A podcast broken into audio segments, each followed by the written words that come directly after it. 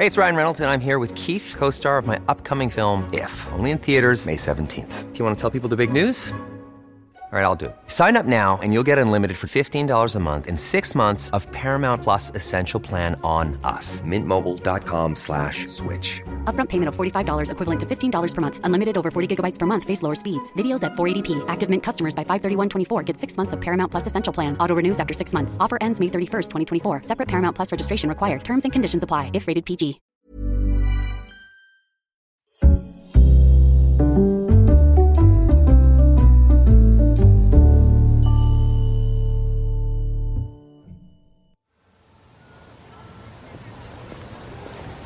Nueva York, noviembre de 2021. Mako Komuro ya no es princesa de la corte imperial japonesa. Camina como una más por las calles del barrio de Hell's Kitchen en Manhattan, sin que nada llame la atención. Lleva el pelo suelto, vaqueros anchos, botas gastadas y un abrigo oscuro. Parece una neoyorquina más, sin guardaespaldas y con la compra que acaba de hacer en el Amish Market al lado de su casa. No vive en un palacio, Ahora reside con su marido, Keiko Muro, en un apartamento de 4.000 euros al mes. Puede parecer mucho, pero es una cantidad modesta en Manhattan. La pareja ha encontrado en Estados Unidos la felicidad que durante años les negó Japón. Incluso salen a la calle tomados de la mano. Este es el podcast de Hola sobre vidas reales.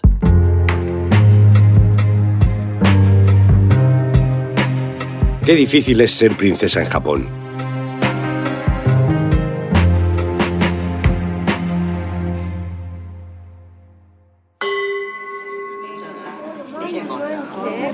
Durante 10 años, la princesa Mako representó a la Casa Imperial japonesa, incluso en el exterior, haciendo viajes oficiales como la nieta del emperador. La llamaban la Kate Middleton japonesa. Sus apariciones eran todo un éxito. Es guapa, joven, cosmopolita, universitaria y es la mayor de la nueva generación de los Yamato, la monarquía hereditaria continua más antigua del mundo. Todo cambió cuando tenía 25 años y se hizo pública su intención de casarse con Keiko Muro, un chico de su edad que acababa de graduarse en Derecho y al que había conocido en la Universidad Católica de Tokio. Ellos mismos cuentan en una rueda de prensa en septiembre de 2017 en la residencia estatal de Akasaka que habían mantenido un noviazgo de cinco años. Una parte fue en la distancia mientras ella se especializaba en arte y museos en el Reino Unido. En ese momento todos se alegraron por la princesa y por la perspectiva de una gran boda imperial. Sin embargo, en cuestión de semanas se convirtieron en los Harry y Meghan japoneses, muy cuestionados en su país y comprendidos más fuera que dentro. El calvario para la princesa prometida y su novio empezó tres meses después del compromiso y se prolongó por cinco años. Comenzó cuando se destapó que la madre del novio tenía problemas financieros. El padre de Keiko Muro había muerto siendo él un niño. Su madre lo había criado sola y con el tiempo se comprometió con otro hombre. Ese hombre le dio unos 4 millones de yenes, menos de 30.000 euros, la madre de Kei usó ese dinero para pagar parte de la universidad privada a la que fue su hijo, en la que conoció a la princesa. La relación de la madre de Kei Komuro con su prometido no salió bien, y nunca se casaron. Él le pidió que le devolviera el dinero, ella no lo hizo, y él no insistió más. Hasta que Keiko Muro se hizo famoso por prometerse con la princesa imperial. Entonces comenzó una disputa financiera. Para el exnovio de la madre ese dinero era un préstamo y para ella había sido un regalo. En cuestión de semanas, la Casa Imperial frenó la boda ante el temor de las críticas. No había una disputa legal. No parece justo culpar a un hijo de los actos de su madre y la suma de dinero es minúscula en comparación con las cifras que maneja la institución. Sin embargo, en la calle comenzó a calar la idea de que los Komuro no eran de fiar y que tampoco tenían el suficiente nivel económico para emparentar con una princesa. La excusa que dio la institución fue la falta de preparación de los novios. Deseo pensar en el matrimonio de forma más profunda y darnos tiempo para prepararnos. Es por nuestra inmadurez simplemente y lo lamentamos. Sentimos haber causado problemas, dijo la princesa en un comunicado en el que ella se declaró culpable y pidió disculpas. Esto era una anomalía. La Casa Imperial no comunica decisiones sin meditar, y sobre todo una boda imperial solo se había pospuesto por catástrofes naturales. Por si fuera poco, la familia imperial estaba en el foco, porque el abuelo de Mako, el emperador Akihito, quería abdicar a favor de su hijo, Naruhito, tío de Mako.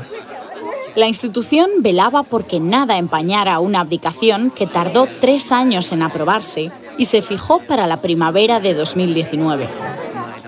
La abdicación no estaba contemplada en la ley que rige la Casa Imperial, por eso el gobierno tenía que reformarla. Así que se planteó la posibilidad de que, aprovechando el relevo en el trono, se incluyera otra reforma que llevaba años parada y que daría a las mujeres de la familia los derechos que no tienen, como mantener el estatus real a pesar de casarse con un plebeyo, pasar a sus hijos los derechos dinásticos por linaje materno o quizá llegar algún día a sentarse en el trono. Hay que hacer un paréntesis para contar que ser princesa en Japón no es fácil, ni para las princesas de cuna como Mako, ni para las princesas por matrimonio, como su abuela Michiko. La ley vigente, que se creó después de la Segunda Guerra Mundial, establece que el trono tiene que ser ocupado por un varón de linaje paterno. Es decir, las mujeres no pueden llegar a la jefatura del Estado, aunque en el pasado hubo emperatrices reinantes por derecho propio. Esta es solo una de las muchas limitaciones que tienen las princesas dentro de un país con un machismo que empieza en las propias instituciones. Si en el gobierno japonés las mujeres son una minoría diminuta, en la Casa Imperial nacen con los días contados. Esa ley establece que las princesas deben abandonar la casa, el título, sus derechos, sus privilegios y sus funciones institucionales al casarse con un plebeyo. A la inversa no pasa nada.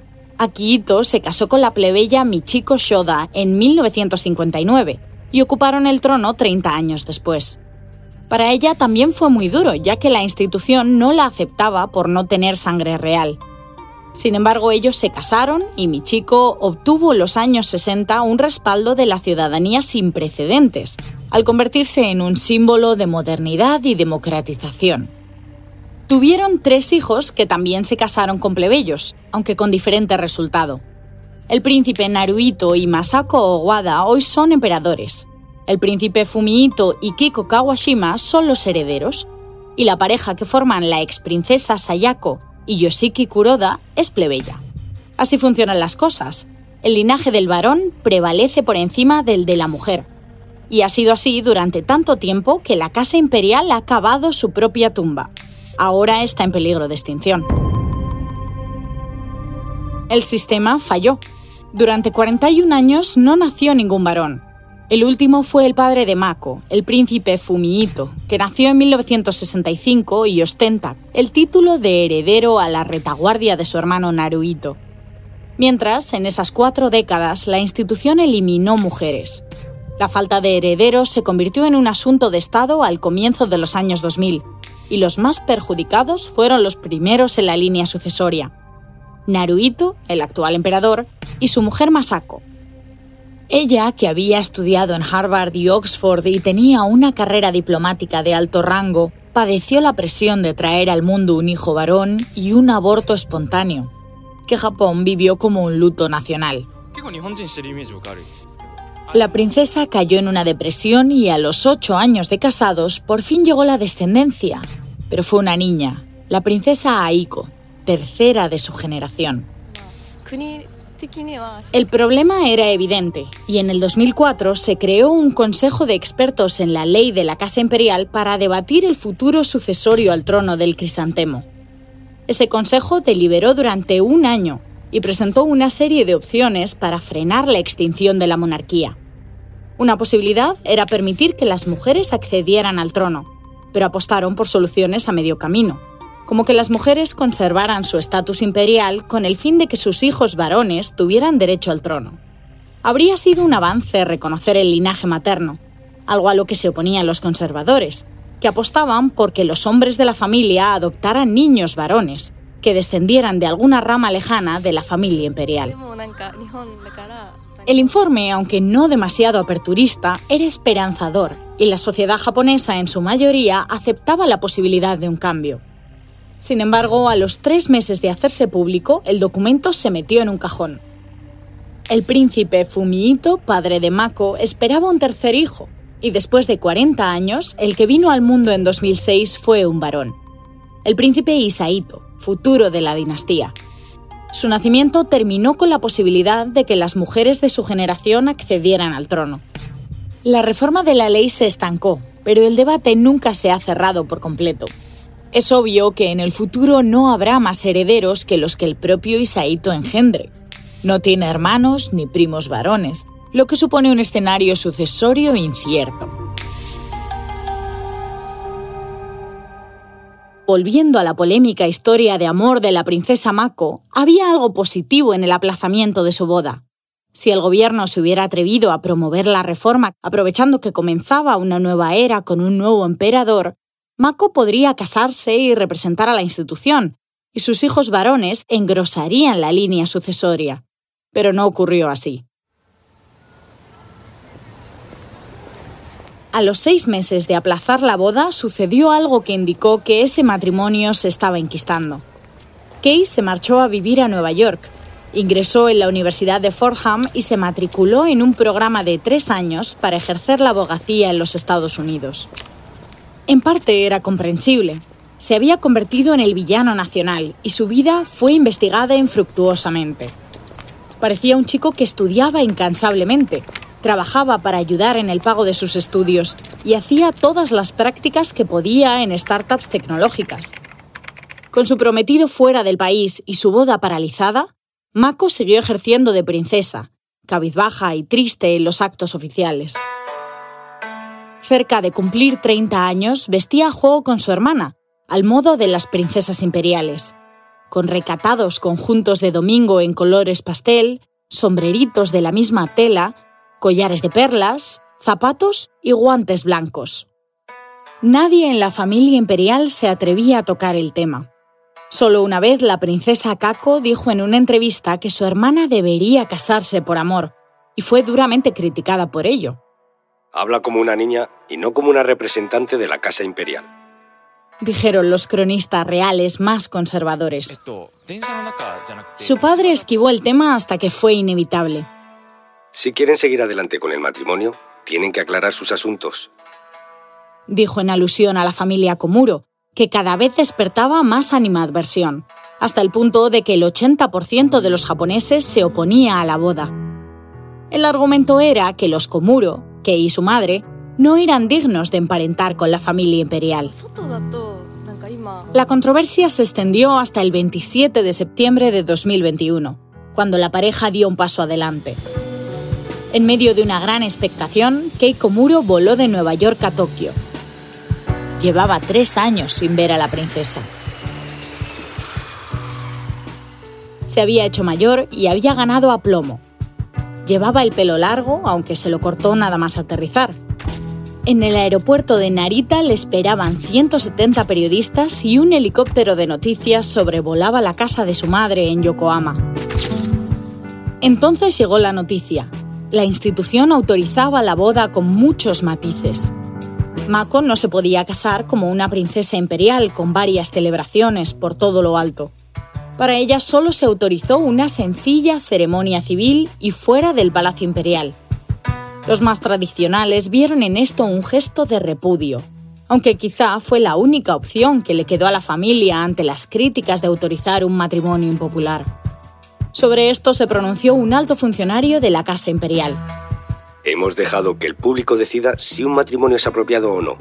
Esto volverá y nos afectará en el futuro.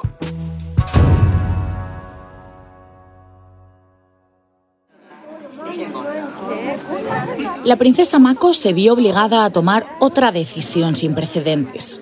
Rechazó la compensación económica que legítimamente le pertenecía, con el fin de disipar dudas sobre si su novio se casaba o no con ella por dinero. Todas las mujeres de la familia imperial tienen derecho a recibir un pago de unos 150 millones de yenes, más de un millón de euros, del gobierno japonés.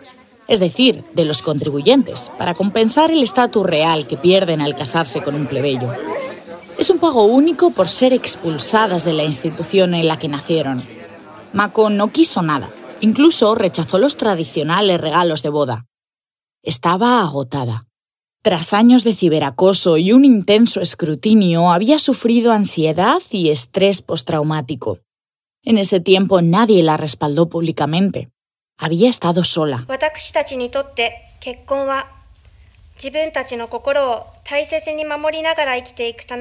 El 26 de octubre de 2021, la pareja por fin se casó en una ceremonia sencilla, triste y fría.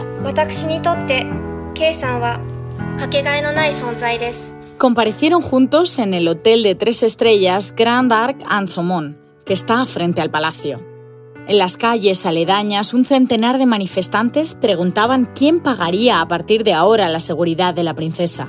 Un debate idéntico al que se abrió en torno a Harry y Meghan cuando se marcharon del Reino Unido. Otros manifestantes cuestionaban si la princesa se podía permitir vivir en Nueva York. Todo giraba en torno al dinero, aunque ella hubiera renunciado a un millón de euros por una deuda de 30.000 que había contraído la madre de su novio 10 años atrás.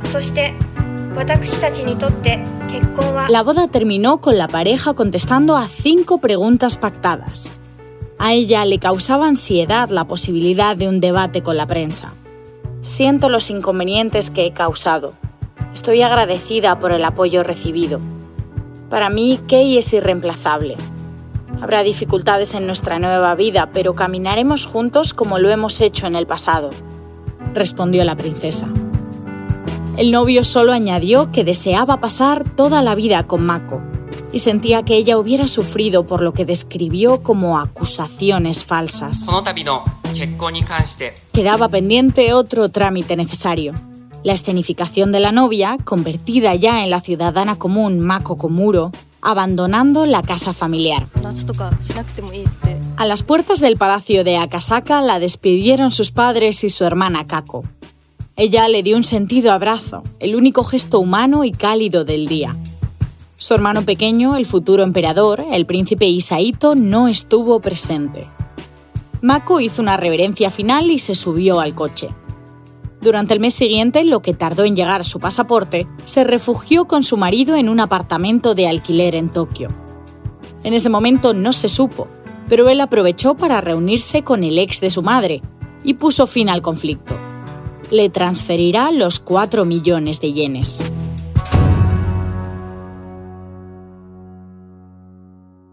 Con todo resuelto, ante un gran despliegue de medios, Mako y Keiko Muro cogieron un avión hacia Nueva York. Allí Mako ha encontrado su final feliz, pero ha escrito sin proponérselo un capítulo triste para las princesas de su dinastía.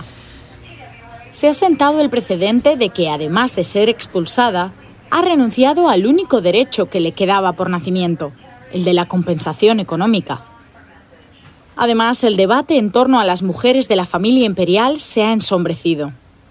Ahora las posiciones son más reaccionarias y se ha vuelto a un pensamiento que parecía erradicado, el de que la realeza pierde dignidad al emparentar con los ciudadanos. Ahora hay más voces contrarias a que las mujeres conserven su estatus imperial y lo leguen a sus hijos. Parece inalcanzable que una mujer se siente en el trono del crisantemo por derecho propio. Nada ha cambiado en Japón, y los expertos en historia imperial advierten que prolongar esta situación será un error que se pagará en un futuro próximo.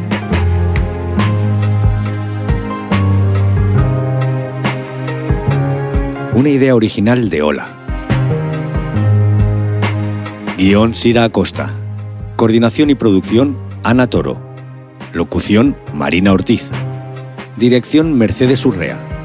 Consultoría editorial diseño sonoro y edición, así como suena.